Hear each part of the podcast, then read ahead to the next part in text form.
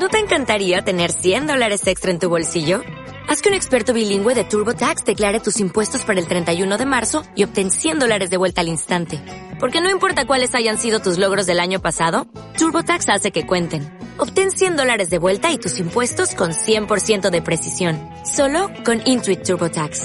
Debes declarar para el 31 de marzo. Crédito solo aplicable al costo de la presentación federal con TurboTax Full Service. Oferta sujeta a cambios o cancelación en cualquier momento.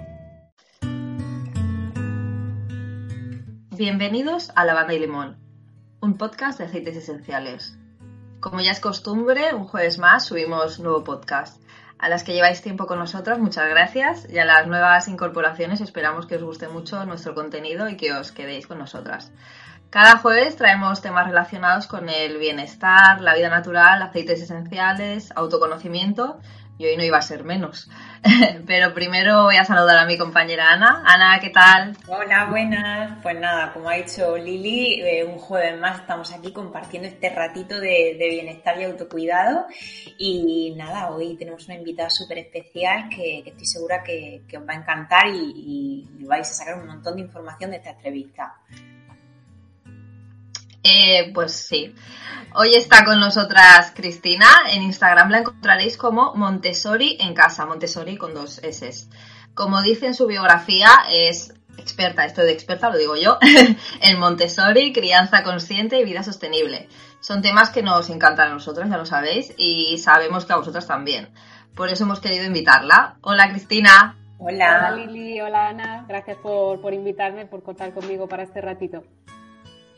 Muy bien, pues si quieres empezamos así. Tenemos varias preguntas eh, preparadas para, para, hablarlas contigo, pero vamos, que sobre la marcha irán surgiendo nuevas y vaya. Tú, explícate todo lo que quieras, que, que, vamos, que nos encanta este tema. A ver, eh, ¿en qué consiste el método Montessori? Porque mm, es muy oído por sobre todo por todas las mamás, las que tenemos peques, eh, y, pero habrá seguramente muchas oyentes que, lo hayan oído, pero no sepan muy bien en qué consiste este método. Pues em, el método Montessori, bueno, a mí me gusta más llamarlo filosofía Montessori porque parece como que método se queda corto para, definir lo que es, ¿no? Es, mm, eh, consiste básicamente en seguir, en acompañar el desarrollo natural del ser humano, en este caso pues en la infancia, adolescencia, pero, pero el desarrollo pues desde el nacimiento toda la vida y tratar de no ser un obstáculo para ese desarrollo, ¿no? Tratar de, acompañar, yo siempre me gusta compararlo con, una planta, ¿no? Cuando tú plantas una semilla, eh, no tienes que decirle cómo tiene que crecer, de qué color tienen que ser sus flores, eh, lo que tienes que hacer es crear un entorno en el que esa, semilla pueda desarrollarse de forma natural. Y tienes que intentar no ser un obstáculo.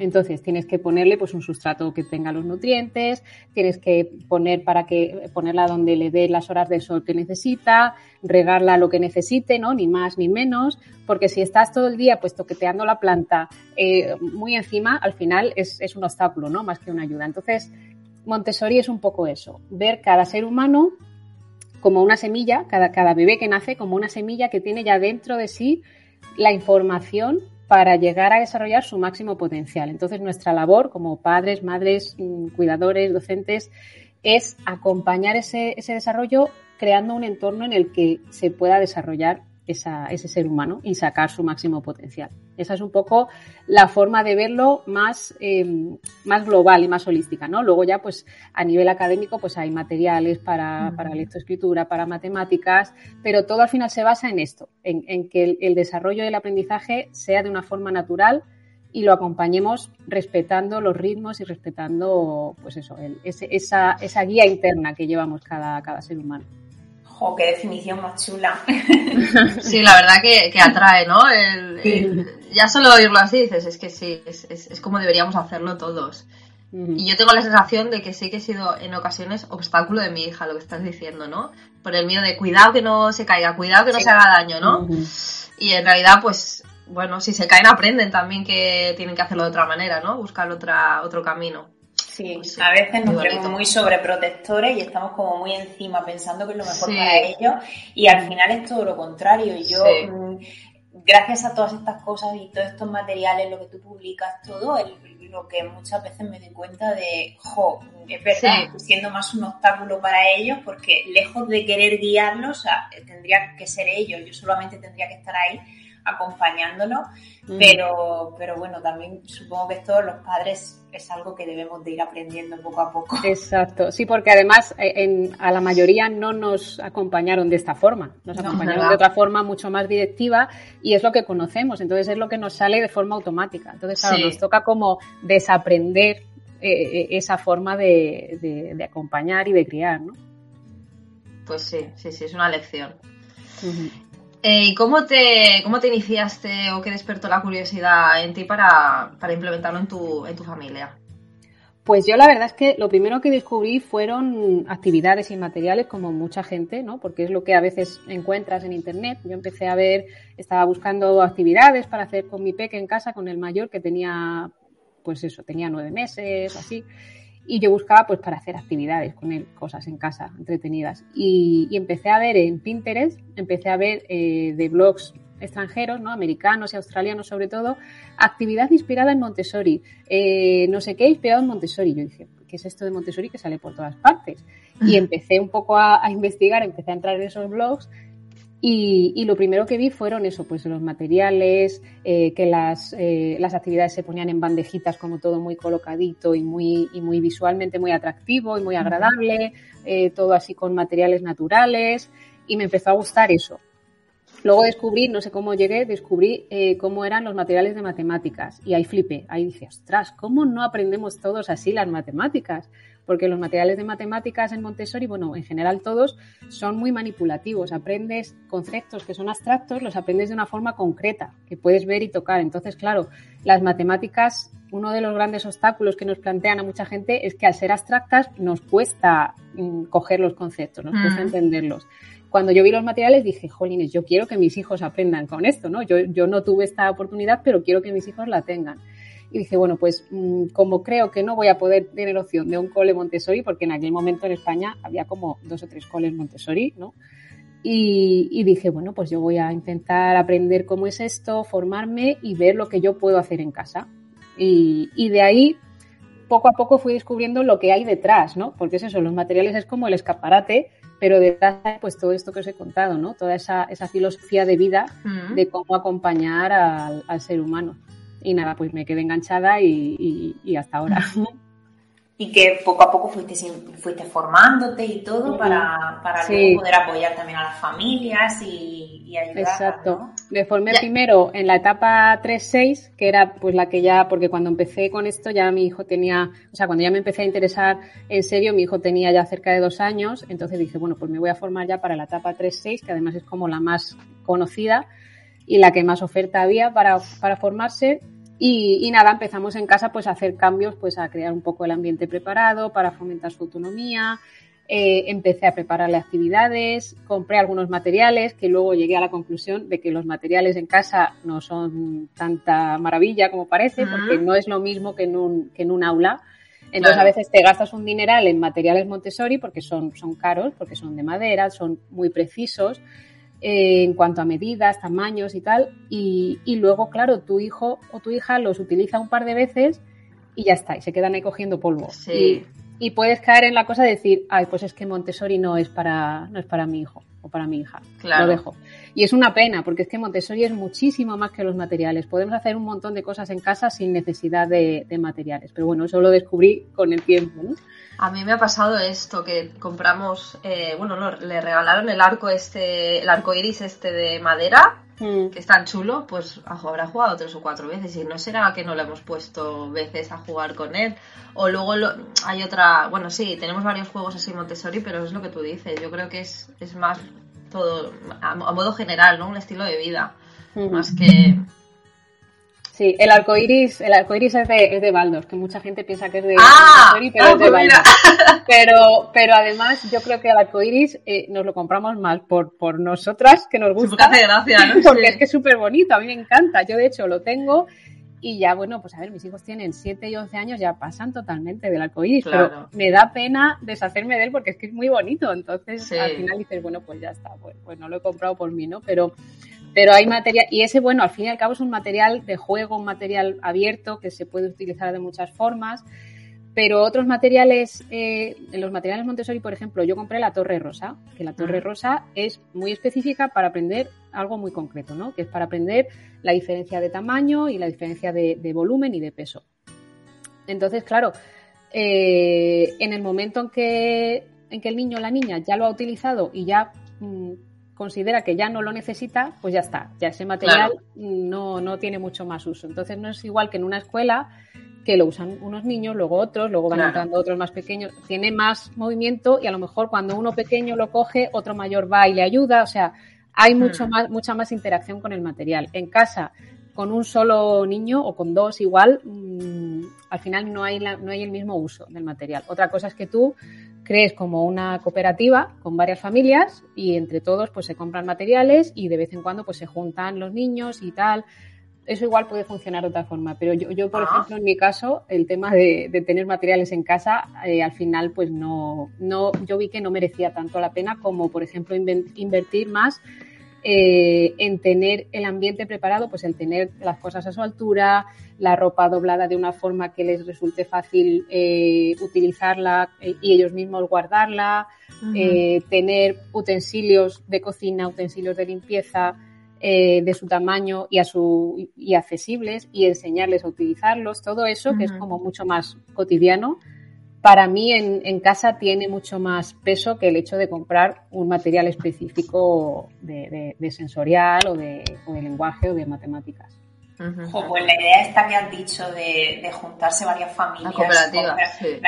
Me, ha parecido súper chula porque en ningún momento se nos vamos, yo por lo menos en ningún momento se me ocurrió el decir y seguramente amigas y gente de tu entorno están también con, eso. Entonces, bueno, lo dejamos ahí. Ahí queda la idea, sí. Por si a alguien le, le interesa todo esto, es una buena forma de hacerlo. Y, bueno, también supongo que prepararán materiales en casa, con, las cositas, aparte de preparar el entorno y todo eso, eh, a la hora de los juegos y todo eso, pues supongo que crearán materiales con ellos o descargables o cositas así que tampoco implican el gran desembolso económico y sin embargo, bueno, pues puedes, pueden jugar más o pueden hacer otras cositas. Así que, wow, me encanta. pues eh, también tienes publicados, bueno, ebooks, libros, eh, también tienes un blog en el que compartes multitud de información, tienes un podcast, eh, hacen muchos cursos también para, para, formar en todo esto. Entonces, bueno, ¿cómo surgió esta idea de, dar a conocer todo esto? Porque tú lo aplicabas en casa, como nos has dicho con tu peque, y empezaste a formarte, pero de en qué momento dijiste, jo, esto quiero compartirlo con el mundo y, y que aprendan también todo esto? Pues la verdad es que casi a la vez que empecé yo a formarme, claro, a mí me estaba flipando tanto lo que aprendía que yo decía, esto es una pena que aquí en España no, lo conozca casi nadie, porque yo había escuchado, mm, yo había visto que había un colegio Montessori en Madrid cuando yo, cuando yo vivía en Madrid, pero yo pensaba que Montessori era el nombre del colegio y ya está, no sabía que había un método ni nada. Eso me pasó a mí también. Y es que eh, en aquel momento es que en España tú decías Montessori y no lo conocía casi nadie. Y yo decía, esto es una pena que no se conozca. Y yo toda la información que encontraba era en inglés. A veces encontraba algo, porque en México sí que llevan tiempo, encontraba algo de México en español, pero casi todo, casi todo era en inglés. Y, dije, jolines, pues yo voy a empezar a escribir un blog. Quien quiera que lo lea, quien no, que no. Y, también como mi familia, mis padres, eh, mis primas que también tenían peques estaban lejos, eh, pues yo dije, bueno, pues también se lo voy pasando y oye, que lo vayan aprendiendo y tal. Y también era una forma de ir, de ir educando un poco a mis padres y a, mis suegros, ¿no? Sin tener que darle yo la brasa, yo escribía el post y yo decía, yo se lo paso, si quieren que se lo lean y si no, pues yo no les estoy obligando, ¿no? No les estoy contando aquí un, rollazo que si no les apetece. Entonces fue un poco con esa idea. Mm, mi idea era como escribir un blog que fuera divulgativo. Pero claro, de ahí empezó cada vez a seguirlo más gente eh, empezó a crecer súper rápido y, llegó un momento en que la gente me decía, oye, ¿por qué no haces algún taller presencial? Y yo dije, bueno, pues, pues, vale. ¿Qué pasa? Que en aquel momento pues había una persona interesada en Barcelona, otra en Madrid, otra en Valencia, y yo decía, pero ¿cómo? No? O sea, ¿dónde hago el taller para que os, venga bien a todo el mundo, no? Y de ahí surgió la idea de hacer eh, cursos online y talleres online. Y claro, eso claro, ahora mismo hay un montón de cursos online y con el tema de la pandemia pues ha, crecido mucho más.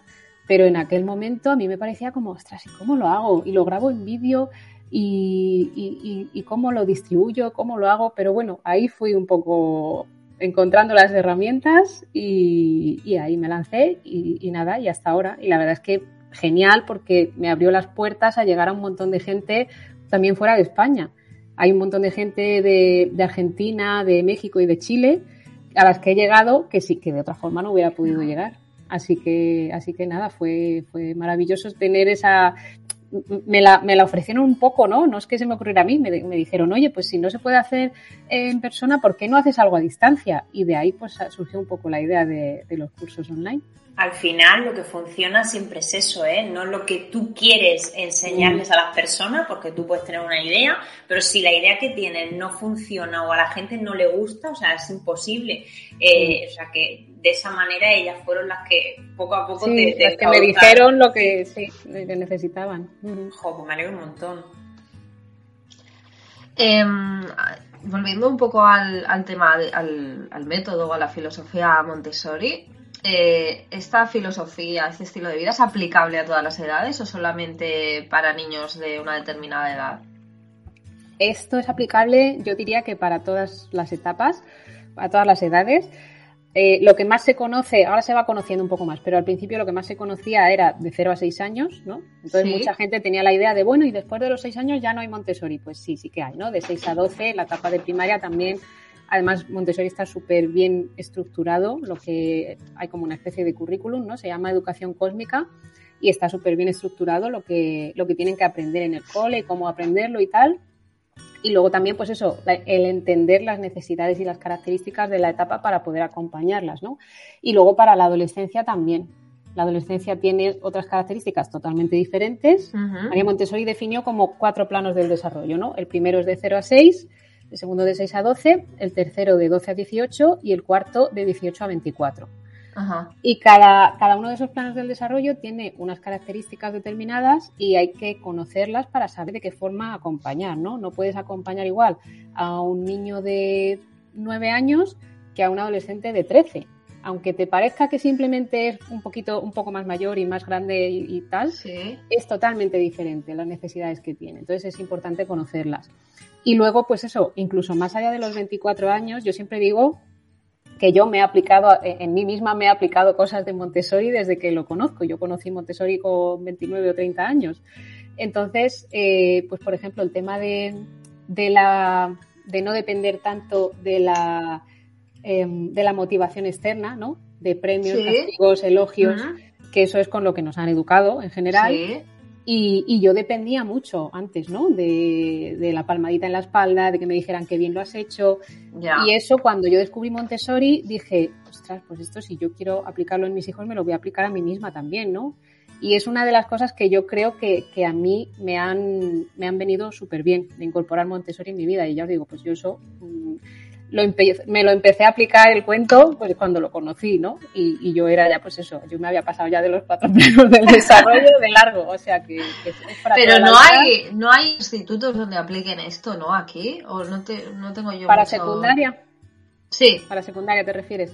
Hay, claro, es que no son institutos, son, em, se llaman comunidades adolescentes. Entonces tienen una parte académica en la que, en la que aprenden, pues eso, las cosas que tienen que aprender para luego, si quieren seguir estudiando o para la selectividad, para lo que sea, o sea, aprenden lo mismo que aprenderían en un instituto.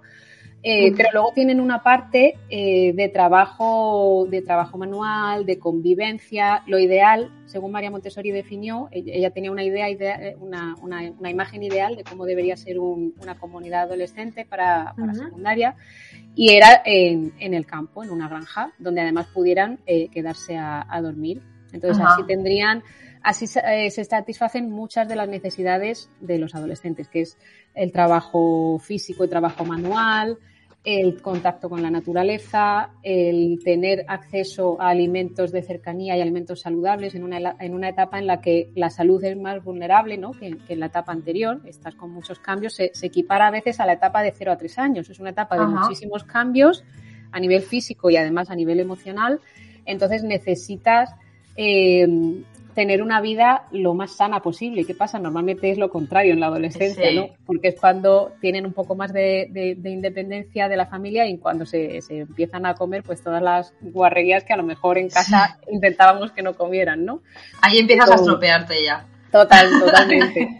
Entonces, claro, en España no, no necesariamente tiene que ser una granja, ¿no? A veces puede ser simplemente eh, que tengan un espacio un poco más tipo instituto en el que aprenden su, parte más académica y luego a lo mejor el fin de semana hacen una convivencia o cada cierto tiempo hacen una convivencia en un sitio ya fuera, fuera de ese lugar, ¿no? En el campo o, o a veces puede ser eh, que tengan un pequeño emprendimiento, porque otra cosa importante en la adolescencia es que puedan eh, desarrollar la independencia económica, o sea, que puedan eh, manejar dinero, que puedan saber cómo, cómo gestionar los ingresos, los gastos, que, puedan adquirir esas habilidades para la vida real es que no nos educan, ¿eh? Para nada de eso. No, no, no. pero ni siquiera en la universidad. O sea, tú sales eh, y, no sabes ni qué es una hipoteca, ni qué es un préstamo. Ni, la declaración de la renta. O sea, claro, no sabes nada. Ni, no, no, no sabes. A veces y además es que parece que sea algo malo hablar de dinero, ¿no? Y algo malo querer tenerlo y algo malo pues no sé, pues dominar estos temas. Parece que te haga como más frívolo y yo creo que va un poco más al revés. Cuanto más sabes, ¿no? Más controlas. Hay veces, hay muchas familias que dicen, no, no, los temas de, dinero, eso se habla sin los hijos. Y, yo considero que los hijos tienen que, tienen que ser conscientes también de los temas de, dinero. Es verdad que, a ver, según a qué edad, ¿no? Cuando son muy pequeños es que igual ni lo van a entender, pero que, que desde pequeños entiendan eh, que el dinero, cuando tú vas al cajero y sacas dinero, ese dinero es porque tú lo has metido ahí, que eso no es una cajita mágica que te da dinero. Claro, claro. O sea, ese dinero es porque tú te lo has conseguido ese dinero y lo has guardado en el banco y entonces lo sacas, porque muchos niños tienen la idea de eh, quiero comprarme esto y a lo mejor le dices es que no no me puedo no puedo gastar ese dinero no no, no tengo dinero ahora mismo sí sí sacan el cajero es como eso es instinto entonces, desde muy pequeños, eso es una, cosa que desde pequeños pueden entender. Y a medida que van creciendo, pues entender eh, qué es un banco, cómo es, qué significa que cuando tú pides un préstamo luego pagas intereses, porque a lo mejor yo hasta que descubrí en qué consistía un préstamo y una hipoteca, era como, o sea, tú vas al banco, pides dinero y luego ya se lo vas devolviendo tranquilamente. Claro. qué, majos, ¿no? Sí. Te el dinero, ¿no? Y luego te, se lo vas devolviendo a tu ritmo tranquilamente. Ya cuando entendí lo que era un interés y tal, dije, ah, vale. Pues eso, eso en la adolescencia es el momento ideal de que aprendan todo eso, porque además les interesa un montón. Entonces, eh, también para que conozcan el, valor, ¿no? De, de, lo que cuestan las cosas y que hay que trabajar para ello, hay que tener, bueno, hay que poner de tu parte para ello, sí. Mm. Entonces, eso, volviendo al tema de proyectos eh, Montessori de secundaria, es verdad que en España hay poquitos, están empezando algunos, eh, pero se llevan poquito tiempo y claro, pues necesitan ahora pues un, tiempo, lo primero para, para que también la gente confíe, porque si ya a veces es difícil incluso que la gente confíe en la etapa de primaria, porque ya porque hay muchas, muchas veces la gente dice, a ver, pero yo es que si no veo un libro de texto en el que yo vea qué va a aprender mi hijo o mi hija en este trimestre, no sé, me da miedo, no sé si va a aprender lo que tiene que aprender, o como no hay exámenes, no sé si está aprendiendo lo que tiene que aprender. A veces es, tema nuestro de, miedo, ¿no? Pues en secundaria es, nos da más miedo todavía, porque es como, uff, es que después de secundaria eh, tienen que ya decidir su futuro. Si quieren estudiar una carrera, tienen que hacer selectividad y claro, eso nos da muchísimo miedo. Es decir, no va, mi hijo no va a salir preparado, eh, mm, no sé si va a tener alguna laguna de algo que no va a aprender, porque claro, no, no hay un currículum estructurado de en este trimestre aprendes esto, en este esto. No, porque además las edades están mezcladas en Montessori, de 3 en 3 años. Entonces, claro, a lo mejor eh, tú tienes en una aula de secundaria chavales de 12 y chavales de 15 y, están aprendiendo lo mismo a la vez porque se les ha ocurrido eh, que van a montar una cena benéfica para recaudar dinero para lo que sea. Y eso pues implica organizar eh, qué hay que comprar, quién va a cocinar, eh, cómo se va a publicitar, analizar un poco a qué precio van a cobrar la entrada para que salga a cuenta. O sea, eso, eso implica un montón de aprendizajes. Tú dices, están haciendo esto en vez de estudiar, están aprendiendo mogollón, pero claro lo que están aprendiendo no está, tú no tienes un listado de están aprendiendo esto, esto, esto, esto. Claro. Entonces, a veces. No es valorable, ¿no? No se puede. Claro. Nos falta bueno, sí, pero de otra manera. Sí, nos falta confiar un poco en eso, en, que realmente están aprendiendo lo que, lo que necesitan. Y que cuando, cuando hay alguna, a lo mejor alguna laguna de decir, bueno, vale, pero es que haciendo este tipo de cosas no van a aprender lo que es un logaritmo. Vale, pues bueno, para aprender el logaritmo tienen un profe de matemáticas que se lo va a enseñar, ¿no? O sea, es confiar un poco en cómo, en una forma un poco diferente de aprender claro, de lo que estábamos acostumbrados hasta ahora. Yo estoy aquí con la boca abierta escuchándote de verdad, que me encanta todo lo que estás explicando porque siempre yo era una, al principio has comentado que, que estábamos como muy equivocados de que solamente el método Montessori coge las primeras etapas y yo me acabo de dar cuenta hoy, acabo de decir que sí que más amplio y siempre tenía esa sensación de que, bueno, ya llego tarde. Eh, mi hijo pequeño tiene cuatro, el mayor tiene siete y siempre tenía la sensación de, bueno, sí, con el pequeño puedo trabajarlo un poco, pero ya llego tarde. Y cada vez que le pregunto, porque cada día le pregunto al, mayor, que, bueno, al pequeño, ¿no? Pero el mayor es como que tiene más, más cositas ya del cole. ¿Qué tal? ¿Cómo te ha ido el cole? ¿Cómo te lo has pasado? Siempre bien. ¿Y qué has hecho? Y claro, me, me, da eso porque son cinco horas en las que estás sentado en una silla haciendo fichas.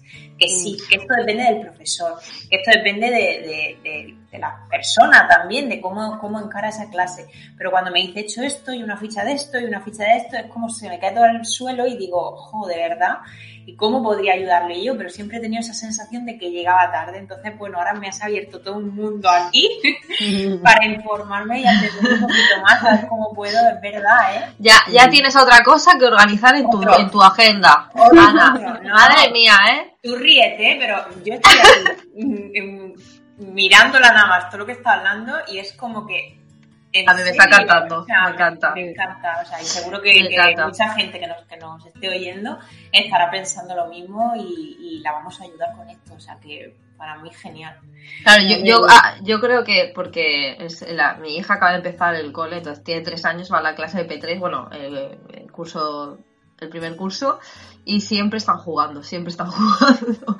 Voy a buscarla y le pregunto, ¿qué has hecho? Pues jugar. Y digo, pues es que es lo que quiero que haga, jugar en el patio Claro, es un cole que está también muy en, la naturaleza. Bueno, es, cerrado, pero obviamente tienen un, patio muy grande y tal, y, siempre están jugando. Y me la encuentro con arañazos en la cara y digo, ¿qué has hecho hoy? Me dice la profesora, es que se han ido a buscar caracoles eh, y habían unas plantas muy duras. Digo, bueno, pues si es por eso no pasa nada, ¿no? ¿Sabes? Digo, se me está salvajando la niña, digo, pero seguro, todo eso es aprendizaje, es que jugar, hacerse daño, todo eso es, es, es súper bueno para ellos, en realidad. Y además quiero transmitir un poco la idea por lo que decías, Ana, de que dices, jo, llego tarde, o jo, mi hijo viene del cole y me da la impresión de, ay, qué pena que está cinco horas en el cole haciendo fichas. Y luego tiene también deberes en casa, de más fichas. Ya. Y a veces no tenemos otra opción, porque no siempre, nosotros hemos tenido la oportunidad de, llevar a nuestros hijos a un cole Montessori unos años y ahora ya no, ahora ya vivimos en otro sitio en el que no hay cole Montessori, pues van a, un cole público que es, es, cole rural y bueno, pues tienen las edades mezcladas, que por lo menos para mí eso es muy enriquecedor, lo de que haya varias edades en una misma clase para mí es súper enriquecedor pero ahora pues eso, pues tienen sus deberes, tienen sus fichas, tienen sus libros de texto, pero bueno, eso no quita que yo en casa siga, nosotros en casa sigamos aplicando lo que aplicábamos antes, pues fomentar su independencia, eh, su autonomía, eh, también tener las relaciones, ¿no? Las relaciones que tenemos con ellos, eso forma parte también de, Montessori. No es solo decir, le creo el ambiente preparado, pero luego tengo una, actitud súper autoritaria. Pues entonces no, no, no, tiene eso mucho sentido, ¿no? Entonces, eh, aunque, o sea, estén en el cole que estén, sea como sea el cole, en casa, lo que hagamos en casa tiene mucho impacto. A medida que van creciendo va teniendo menos impacto porque van, van estando como más, eh, más horas en el, en el cole cada vez y luego llega un momento en que además de en el cole pues luego están mucho tiempo fuera pues con los amigos o a lo mejor en vez de estar en casa por la tarde haciendo los deberes pues quedan con amigos para hacerlos fuera. O sea, cada vez nuestra, nuestra influencia va siendo un poquito menor, ¿no? pero en los primeros años nuestra influencia eh, pues están cinco horas en el cole, eh, el resto, otras 19 horas, están en casa, ¿no? Bueno, las que están durmiendo no cuentan, ¿no? Pero bueno, que lo que hagamos en casa influye mucho y no necesariamente tiene que ser, vale, eh, pues como en el cole ha hecho fichas, pues por la tarde le voy a proponer una actividad, pues a lo mejor no, porque a lo mejor no le apetece. A lo mejor sí, ¿eh? A lo mejor viene de hacer fichas y tú le propones algo más manipulativo y le apetece. Pero si no le apetece, pues tampoco, tampoco hay que frustrarse, ¿no? Que a veces tenemos esa idea de, jo, le he preparado esto, súper tal, me lo he currado y ahora no le hace ni caso, no le interesa. Bueno, pues ya está. Pues vamos a hacer otra cosa, pues vamos a salir a pasear. Si podemos tener un poco de contacto con la naturaleza, estupendo. Si tenemos una mascota en casa, que se responsabilice un poquito de la mascota. Eh, vamos a cocinar juntos. Vamos a, pues eso, a, esas cosas. Eso es Montessori también. Entonces, eso, yo quiero transmitir un poco esa idea, que nadie piense, jo, es que como, como yo no tengo la opción de, llevarles a un cole que siga un poco estos principios, pues entonces ya pues tiro la toalla. No, lo que hagamos en casa va a influir un montón. Es verdad que a lo mejor si tú en casa no quieres aplicar premios ni castigos y en el cole utilizan premios y castigos, pues claro, vas a tener como que luchar, ¿no? Como que contrarrestar eso, ¿no? Pero, pero bueno, yo creo que los niños son súper adaptables y entienden perfectamente que en diferentes entornos hay diferentes normas y no les vamos a provocar ninguna confusión de, oye, ¿cómo que en el cole si me porto mal me castigan y en casa en vez de castigarme lo que hacemos es hablar para ver qué ha pasado? Eso no es, ninguna confusión, simplemente entienden que en diferentes entornos hay diferentes formas de, hacer las cosas. me encanta, Cristina. es que para mí has abierto un, un abanico enorme de posibilidad, así que yo estoy aquí encantado oyéndote. Seguro que, que eso, que a la gente que nos esté oyendo le está pasando lo mismo. Así que nada, gracias.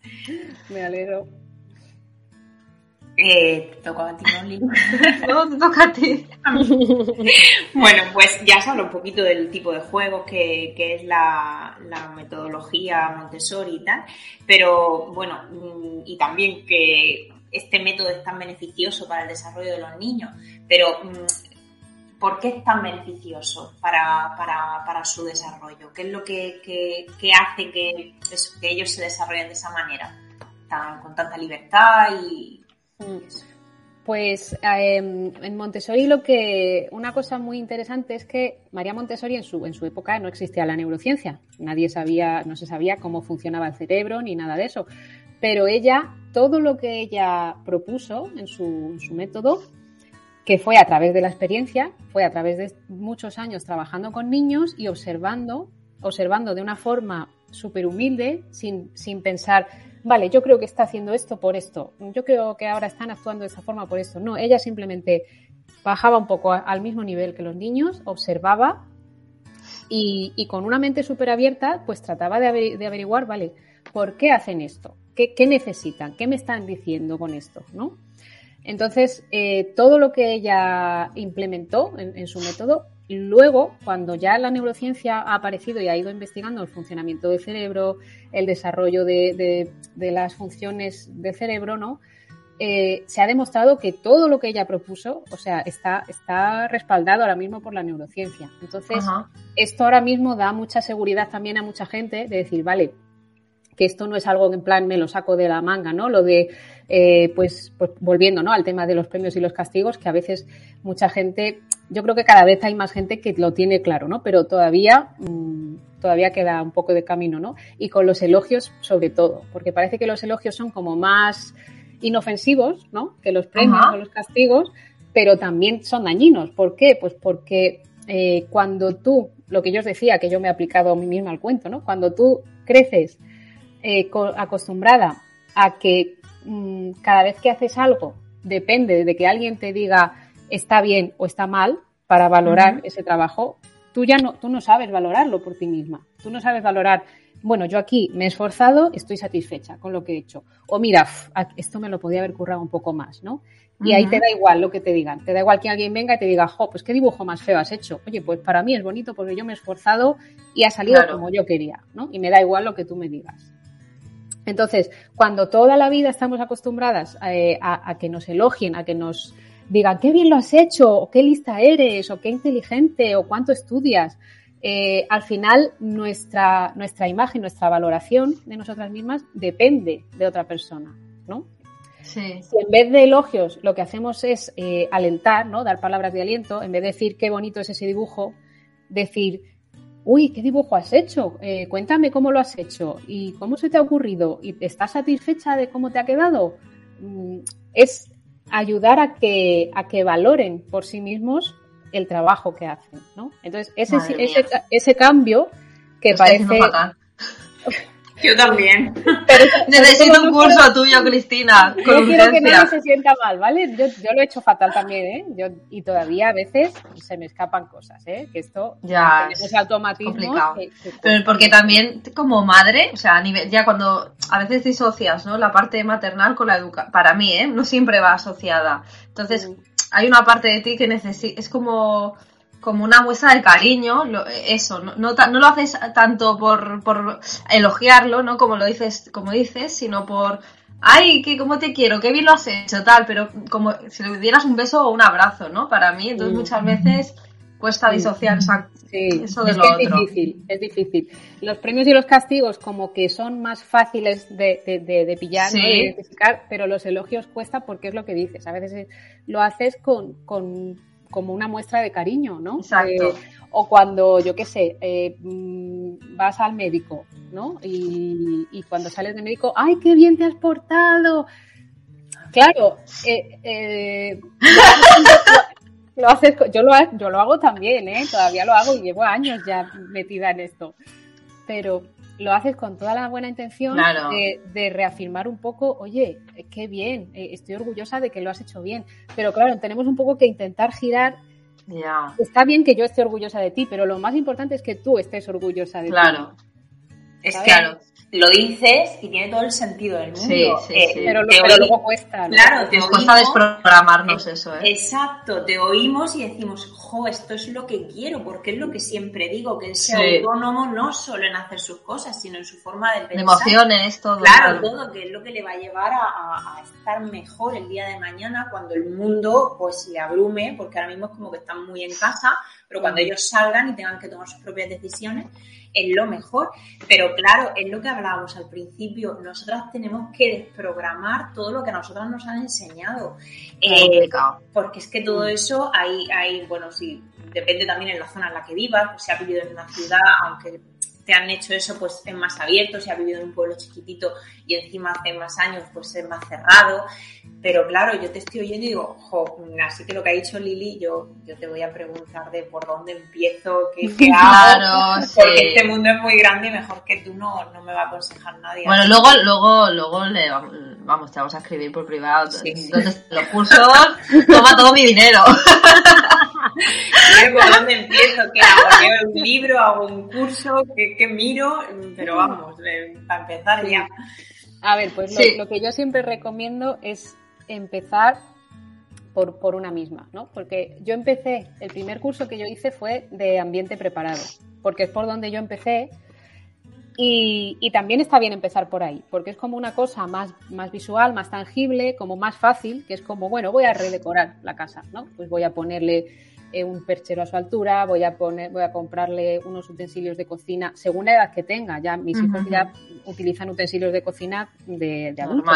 Pero cuando son más pequeñitos, pues eh, cuchillitos especiales para aprendizaje, ¿no? Eh, mm, un este para batir los huevos pequeñito, las herramientas de, jardinería, si tenemos plantas, una regadera de su tamaño, o sea, herramientas y utensilios adaptados a su tamaño y ponerlos a su altura, enseñarles cómo se utilizan, eh, luego pues igual de limpieza y tal, eh, que estén, que estén a su, que estén accesibles y luego sobre todo pues que nuestra, pero claro, a lo que iba, ¿no? Eh, si creamos ese ambiente preparado, pero a la primera vez que van a regar las plantas, de camino van tirando toda el agua y empezamos, no, que lo estás tirando, así no Claro, ese ambiente preparado se queda cojo porque una parte Claro, una parte súper importante del ambiente preparado es el adulto, ¿no? Que en, Montessori se, habla del ambiente preparado y el adulto preparado. Madre, la poca paciencia que tengo yo, ya estaría, jamía, ya, ya la está liando, ya la está liando. Claro, o cuando se ponen a atarse los cordones, que decimos, venga, voy a dejar que se los ate porque es mm. bueno para su independencia, que lo haga a su ritmo, pero claro, igual en ese momento tienes prisa y ya estás mirando el reloj y ya estás de los nervios. Mira, ya te los ato yo, que es que si no, no vamos, ¿no? Entonces, bueno, pues ¿qué, ¿qué, hay que hacer? Pues intentar mmm, facilitar que haya momentos en los que puedan hacerlo a su ritmo. Que hay otros claro. momentos con más prisa, pues le decimos, cariño, eh, sé que te apetece hacerlo tú, mmm, esta vez lo voy a hacer yo porque nos tenemos que ir, ¿vale? Luego, luego en otro momento lo puedes hacer tú y el, el tiempo que necesites.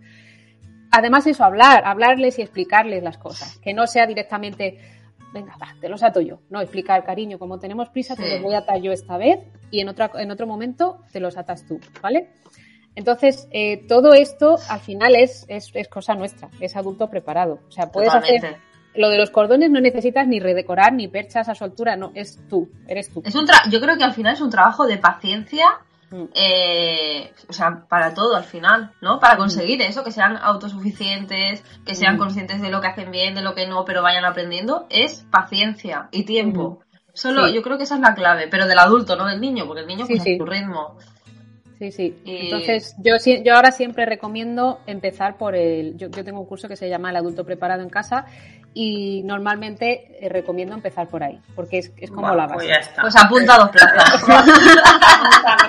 Luego te escribo. Yo sí que es verdad, no sé si lo hago bien, yo ya es que estás aquí, te lo voy a, te lo voy a consultar.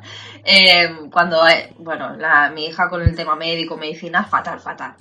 Mm. Y me di cuenta que, bueno, yo le daba medicina, venga, tómatelo, que sí, que este está bueno, que este te gusta. Claro, la niña se lo tomaba enfadada, mal, y pensaba, yo creo que al final pensaba, mi madre me está mintiendo. Mm. Y dije, voy a cambiar la, la, el discurso, ¿no? Y cogía la medicina y decía, Yana, no te va a gustar, está malo, a mí tampoco me gustaría, claro. pero te lo tienes que tomar porque estás malita. Claro. Pues entonces accedía y parece que no cogía tanta rabieta. Digo, ostras, pues al final, ¿no? Ser sincero y práctico claro. es más efectivo. Claro, porque se, ahí, ahí se sentía tenida en cuenta. De la otra forma era como, mi madre me está diciendo que esto está bueno, esto no está bueno.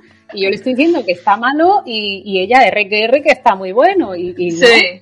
Y de la otra forma decía, mira, mi madre me entiende, entiende que esto está malo, que no me lo quiero sí. tomar, pero me está diciendo que me lo tengo que tomar por mi bien. O sea, mi madre me está cuidando. Entonces, claro, claro. Lo, el mensaje que percibe es totalmente diferente.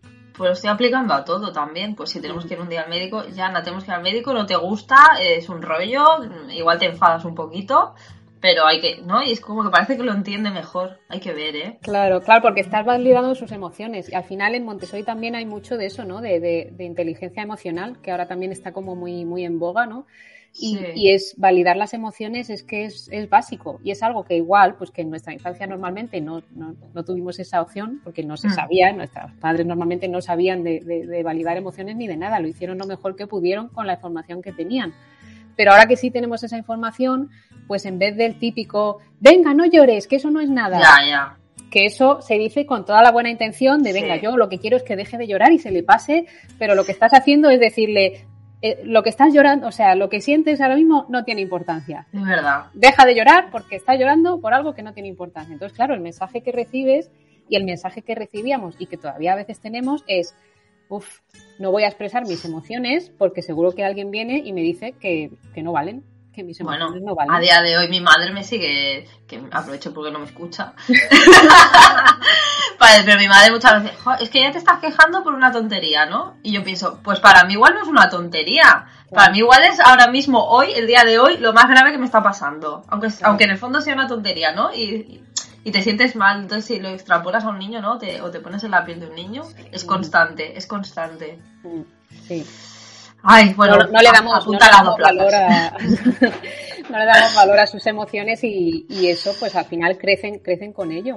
Y, y por eso mucha, a muchas personas adultas hoy día, hoy día nos cuesta un montón expresar nuestras emociones y tenemos que, que hacer eh, coaching y tenemos que ir a terapia y tenemos que aprender a sacar lo que tenemos dentro porque no hemos aprendido a expresar las emociones. Uh -huh. Y hemos aprendido a reprimirlas porque cada vez que las expresábamos, alguien nos decía, venga, ya está, ya se te ha pasado, eso no es nada. Entonces nos, nos, decimos, cada vez que ahora nos pasa algo, esto que me pasa, uff, me siento fatal, estoy súper triste, venga, esto no es nada, ta, venga, sí, adelante. Sí, sí. Pero ahí lo tienes dentro y vas ahí acumulando, acumulando, acumulando hasta que al final algún día petas.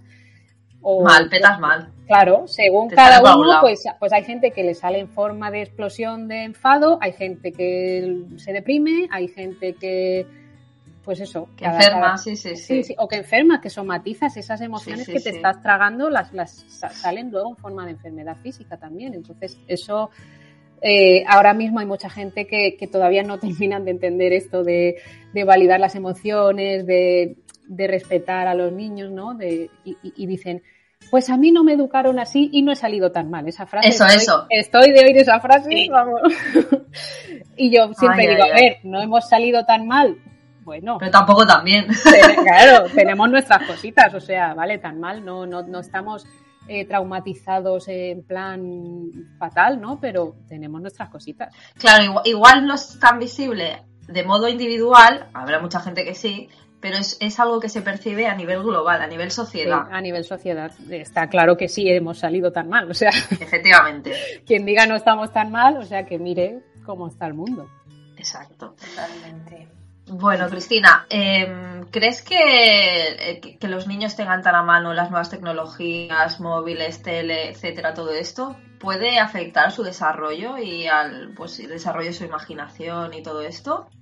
Sí, sí, porque está claro que las tecnologías hoy en día forman parte de nuestra vida y de la de nuestros hijos e hijas, pero hay que, hay que tener cuidado. Es incluso a, a nosotras, ¿no? que no somos nativas digitales, que nos han llegado las tecnologías ya cuando teníamos unos añitos, nos enganchan, o sea, nos enganchan, nos absorben, eh, las utilizamos más de lo que deberíamos y, mal a veces.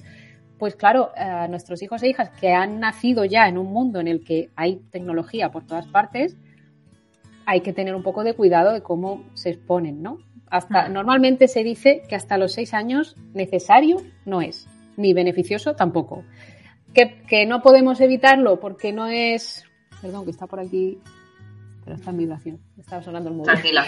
Em, que no eh, em, que, no podemos evitar que se expongan porque claro sobre todo si tienes a, con el primer hijo es como un poco más fácil a mí por lo menos me pasó no con el primero era como bueno pues ya está cuando nosotros queramos ver la tele la vemos cuando se haya acostado vale con la segunda ya fue más difícil, porque si el, si el mayor a lo mejor veía algo en la tele, pues la peque estaba por ahí. Y muchas veces pasaba del tema, pero otras veces pues se ponía a verlo. Entonces, claro, dices, ¿cómo voy a evitar que de 0 a 6 años, cómo voy a evitar que hasta los 6 años vean una pantalla o utilicen un dispositivo, ¿no? Es, difícil.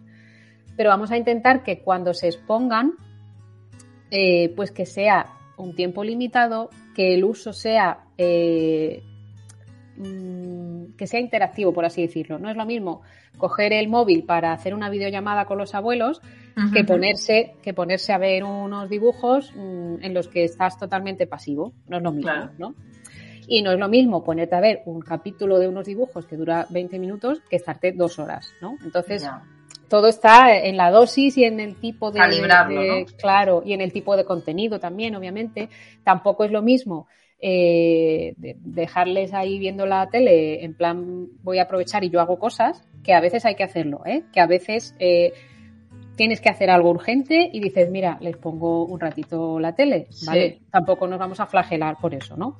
Pero que no sea la norma, que sea como el último recurso, que a veces es que no tenemos otra manera, a veces no puedes, no tienes a alguien en quien delegar y necesitas ese momento, pues vale. Pero que no sea una costumbre, y sobre todo que tengamos claro que no es bueno. O sea, que, esos años en los que te decían, sí, sí, es bueno que vean la tele porque es bueno para, para que desarrollen el lenguaje y que vean dibujos en inglés porque así aprenden inglés. Eso no es así. Eso, hasta los seis años, el lenguaje, cualquier idioma, eso se aprende interactuando con otras personas. En una, viendo dibujos no se aprende ni a hablar, ni, ni otros idiomas, ni nada. Otra cosa es, en la vida adulta sí somos capaces de aprender viendo un vídeo. Pero hasta los seis años, viendo algo en una pantalla no, no, es una forma de aprender. Entonces, pues eso, hay que, es un tema que es muy, es muy polémico, porque mm. claro, porque te toca a veces cuando tú estás recurriendo a pantallas y te dicen, oye, que no son buenas, pues te sientes atacada, ¿no? Y dices, pues, pues yo veía pantallas y no he salido tan mal, ¿no? Ya sabes, con la, con la, coletilla.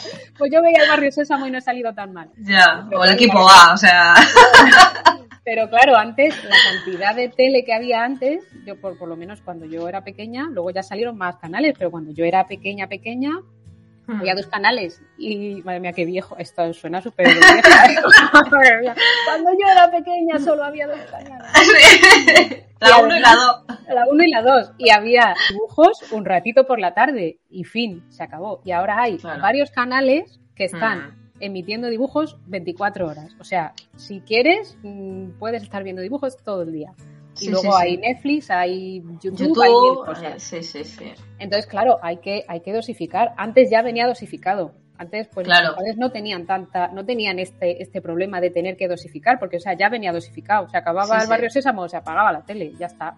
Pero ahora no, ahora no es así, entonces tenemos que, que tener un poco de cuidado. Y antes había la tele en casa, ahora está la tele, el móvil, la tablet. Mm, entonces, es, es complicado, Sí. Pero hay que, hay que gestionarlo un poquito. Sí, yo la verdad que he pecado, no mucho, pero he pecado de esto también, la verdad. Sí, mi hija mm, se, coge sus vídeos de YouTube, que siempre son los mismos, los tres o cuatro que ve. No los ve en bucle, lógicamente. pero o sea, aquello que dices, bueno, pues en este rato pongo una lavadora, frego los platos y tal. Sí que es verdad. Pero porque también según qué edades es como, y a lo mejor es un problema de no haberlo fomentado, no juegan solos. Entonces les cuesta mucho jugar solos. Y la mía necesita que estemos con ella jugando siempre. Y a veces no, pues eso no. Es complicado hacer las cosas a la vez. y bueno, y, y bueno, y el tema de las rabietas, ¿cómo lo, gestionas o qué pones en práctica o qué les dices, cómo lo trabajas con ellos? Porque a mí es un tema que siempre voy con los aceites esenciales, bueno, ahora hablará porque tú también mm. eh, estás en todo este mundo apasionante, pero siempre voy con los aceites esenciales, les pido que lo huelan, intento mm, que cambien el chip un poco y salgan de ese bucle, de esa emoción de, estar ahí sin parar y por lo menos poder dialogar un poquito con ellos. Entonces, por ese camino que, iniciamos de los aceites, eh, nos va bien, pero me gustaría saber también tu opinión o cómo, lo enfocas en casa. Sí, pues a ver, a mí lo que siempre me ha ido muy bien, que parece es un consejo súper básico, pero mm, es, funciona muy bien. Lo primero es agacharme para estar a su altura. Porque cuando tú estás en un momento de, de, pues de rabieta, de berrinche, de secuestro emocional, como lo quieras llamar, eh, si encima alguien te está hablando desde arriba, pues no ayuda. Si, esa persona que es más alta que tú se baja y te habla a, tu nivel, al nivel de tus ojos, la conexión es mucho más fácil, ¿no? Lo primero ahí es intentar conectar, porque eh, a veces tendemos al revés, a desconectar, sobre todo si también en ese momento ya mm, estamos eh, cansadas, ya es el final del día, ya nuestras necesidades están ya un poco, o sea, nuestra, nuestra jarra ¿no? del autocuidado. En, autocuidado se habla mucho de, que tenemos una jarra y si la llenas, pues tú puedes cuidar, ¿no? Puedes repartir, puedes echar. Si se te va vaciando, cuando la tienes vacía ya no puedes cuidar a nadie porque tú misma, tus necesidades mm, están sin cubrir. Entonces hay veces que cuando justamente hay una rabieta, nosotras o nosotros estamos también a esto de tener una rabieta. Entonces hay veces que decimos, uff, en vez de enrollarme yo con esta situación, voy a desconectar. Y a veces lo que hacemos es una desconexión emocional. Es como, ¿estás teniendo una rabieta? Uf, pues yo, eh, no, yo lo que quiero es que dejes de llorar y a lo mejor entramos en el deja de llorar, eh, lo que estás llorando es una tontería, lo que decía antes, ¿no? Estamos invalidando sus emociones y eso no ayuda. O sea, no van a dejar de llorar. No, o, o peor aún, si recorrimos al castigo, al castigo o a la amenaza, como no dejes de llorar X, ¿no? Como no dejes de llorar, te quedas sin postre o te quedas sin ir al parque mañana o tal, pues peor aún, ¿no? Porque, o sea, se está sintiendo cada vez peor, porque si está llorando, si está teniendo ese momento, eh, no es por gusto, a nadie le gusta. Cuando tenemos, cuando una persona adulta tiene una rabieta, que las tenemos, lo que pasa es que no lo llamamos rabietas, lo llamamos perder los papeles, pero cuando tenemos eso, lo que menos nos hace falta es que venga alguien y nos diga, ya estás montando un pollo mm, por nada. Como no te calles, encima te voy a bajar el sueldo. Imagínate que es en el trabajo. Y encima te viene y te dice, vaya pollo estás montando. Como no te calles ahora mismo, te bajo el sueldo. O sea, ¿en qué cabeza cabe eso, no? Pero con los niños lo hacemos. Entonces, vamos, a, vamos a, ponernos un poco en su lugar y a decir, a ver, ¿qué necesito yo cuando pierdo los papeles? Pues igual lo que necesito es que alguien venga y conecte conmigo y me diga, mm, cuéntame, ¿qué te pasa? ¿Por qué estás así? ¿Puedo hacer algo para que te sientas mejor? Eh, ¿Necesitas un abrazo o, necesitas eh, que te deje tranquila? Porque a veces también pasa con los peques, ¿no? Hay peques que tú cuando les ves con una rabieta les ofreces un abrazo y genial, porque les abrazas y ya como que baja un montón la emoción y ya a partir de ahí se puede hablar, porque cuando están en el momento rabieta, hablar mucho no tiene sentido porque están en el cerebro primitivo. El cerebro tiene, tiene tres partes, ¿no? La, parte, la amígdala, ¿no? La parte más, más primitiva de, los reptiles. Eh, luego tiene el cerebro de los mamíferos y luego ya la parte del córtex prefrontal, que es el cerebro más, más evolucionado ya del ser humano, ¿no? Bueno, de los primates. Entonces, cuando tú estás en una rabieta, el cerebro, el, córtex, eh, no está funcionando, se ha desactivado. Está con el otro, está con un cerebro súper primitivo. Entonces ahí el tema de que tú le hables, le intentes razonar, le va a entrar por un oído y le va a salir por otro. ahí, lo que necesita es, eh, pues lo que necesitas un poco a nivel primitivo, o que te abracen, que te satisfagan tus necesidades, que te, o sea, si hablas que sea algo como muy directo, como ¿qué necesitas? ¿Por qué estás llorando? ¿Quieres un abrazo? Hay lo que decía, hay peques que sí, que encantados, con el abrazo ya como que baja la emoción y entonces vuelve a funcionar el otro cerebro, ¿no? El corte prefrontal. Y hay peques que no, que en ese momento es como, ni me toques, no, déjame. Entonces le puedes preguntar, ¿quieres un abrazo? No. ¿Quieres que te, quieres que me quede aquí pero sin abrazarte? Sí. Vale, pues te quedas. ¿O quieres que me vaya? Sí. Normalmente lo que quieren es que estés, ¿no? Raramente quieren que te vayas, pero normalmente quieren que estés. Unos prefieren que abraces, otros que no. Eso ya es, preguntar. Y luego, pues eso, eh, intentar validar la emoción. Cuando te dicen qué es lo que les pasa, porque a veces lo podemos intuir, pero a veces no. A lo mejor eh, han tenido un día súper duro, tienen ya mucha carga y el berrinche, la gota que colma el vaso, es que cuando van a comer la merienda se encuentran que el plátano está un poquito maduro por un lado y es como, no, y ya ahí se monta el, ¿no? el, follón. No le puedes preguntar, ¿qué te, ha pasado? ¿Por qué estás llorando? Y a lo mejor no te lo vas a saber decir, pero el hecho de que vea que le preguntas ya va a hacer que se sienta escuchado o escuchada. Entonces, no hay una fórmula mágica porque cada, cada peque es diferente, cada berrinche es diferente, pero es eso, eh, agacharnos a su nivel, intentar escuchar, intentar que nos digan qué les pasa y si nos dicen qué les pasa, intentar ofrecer alguna solución. Eh, ay, ¿qué pasa? Que es que, es que el plátano está pocho. Vale, cariño, eh, tenemos otro plátano, ¿quieres cambiarlo? Sí, o no tenemos otro plátano, ¿quieres que le quitemos la parte que está más madura? Intentar ofrecer soluciones. Y, y, y, de ahí, pues eso, que poco a poco vaya bajando un poquito la, emoción. Esa es un poco la, la, forma en la que, en la que yo lo, afrontaría. ¿Y te apoyas en, en, aceites esenciales para lidiar con estas rabietas? Sí, sí, la verdad es que también, porque eh, cuando eran más pequeños, que todavía no los utilizábamos tanto, no, no lo usaba yo mucho, pero, pero, luego sí que empecé a incorporarlos y, va súper bien. De hecho, yo ahora ya como que me anticipo, claro, los míos ya es que son un poco más mayores, pero ya me anticipo cuando veo que los ánimos están un poco cargados, enchufo el difusor con, con Peace and Calming o con Stress Away y eso ya nos, nos pone otro, otro mood, ¿no? Otro, otro humor. Eh, pero sí, eh, con ellos utilizo sobre todo esos. Eh, Peace and Calming, que además les encanta cómo huele. Sí. Stress Away lo utilizo sobre todo yo, porque en esos momentos que he dicho antes de que tienen un, berrinche y tú también dices, madre mía, estoy yo ahora para berrinches. Estoy que no, que no puedo ni conmigo misma, ¿cómo encima voy a gestionar unas situaciones de, de otra persona? Si, las mías ya están a flor de piel. Pues yo ahí me, me pongo un poquito de Stress Away y eso ya, o sea, respiro un poquito y me, me, me da un poco como ese chute, esa e, ese, serenidad, ¿no? Sí, yo lo llamo como autocuidado express. Es como que me rellena la jarra lo suficiente para poder gestionar eso. Y, y, eso, yo esto hoy lo utilizo un montón. Y luego, por ejemplo, que esto no es un tema de, de berrinches, pero bueno, ahora con el tema de, de, la vuelta al cole, de empezar un cole nuevo y tal, que al principio era como por las mañanas un poco duro, hice una mezcla de, de valor y bergamota que además es que huele, huele esa mezcla, bueno, es que a mí me, encantan los dos, entonces la mezcla ya. Y, es como que te, por una parte, pues valor ya sabemos, ¿no? Que te da como, como esa sensación, ¿no? De, de, valentía, de coraje, de, de, venga, yo puedo con esto. Y, y, la bergamota es que a mí me da una sensación como que por un lado me calma, ¿no? Pero además por otro lado me anima. No es como, no es como otros que a lo mejor te calman tanto que te dejan muy demasiado, ¿no?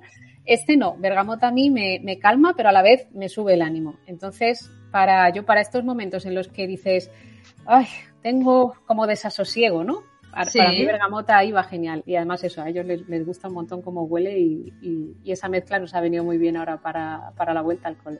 Buah, es que ya no solo la vuelta al cole, para, para todo. Y para cualquier momento. Para cualquier momento la, es que tenemos un soporte y tenemos el haber conocido ya cuando ellos son pequeños o un poco mm. más eso, en los aceites esenciales, poder ayudarles con las emociones, con todo. Yo el tema de las emociones sí que las estoy trabajando mucho eh, y, ellos mismos como que ya empiezan a identificar y saber qué aceite quieren y todo.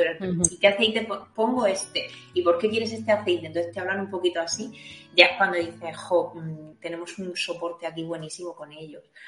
Así que bueno, pues Cristina, mm, que me ha encantado la entrevista. A mí también.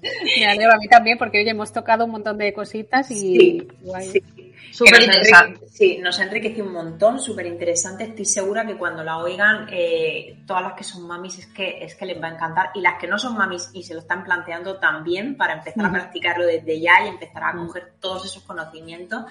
Yo ahora te escribiré seguro porque el curso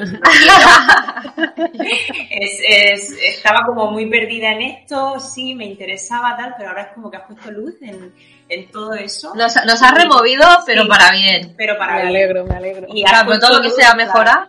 Mm. Exacto, y, bueno, el hecho de, por dónde empiezo y ya tener una guía, de decir, empieza por aquí, pues eh, todo el mundo porque tienes una persona que, que te aconseja en esto. Así que bueno, que mil gracias y, bueno, despedimos el podcast aquí. Esperemos que, os haya gustado, hayáis cogido un montón de tips y os haya removido para bien tanto como nos ha removido a nosotras. Ya sabes que si tienes alguna duda, eh, puedes dirigirte a nuestros perfiles y preguntarnos. Yo soy Ana de Ana Pomares barra baja. Yo Lili de Lili Aroma Tips. Y tú también, Cristina. Y yo, Cristina, de Montessori en casa. Montessori con dos S. Así que nada, cualquier cosita, estamos encantadas de ayudarte. Y bueno, ya sabes que como cada jueves, el jueves próximo volvemos a estar aquí con contenido súper interesante. Nos puedes encontrar en YouTube, Ivos, Spotify y Apple Podcast. Tan solo tienes que poner en el buscador lavanda y limón. Y nada, que te mandamos un beso enorme y que nos vemos el jueves próximo. Adiós. Adiós. Chao.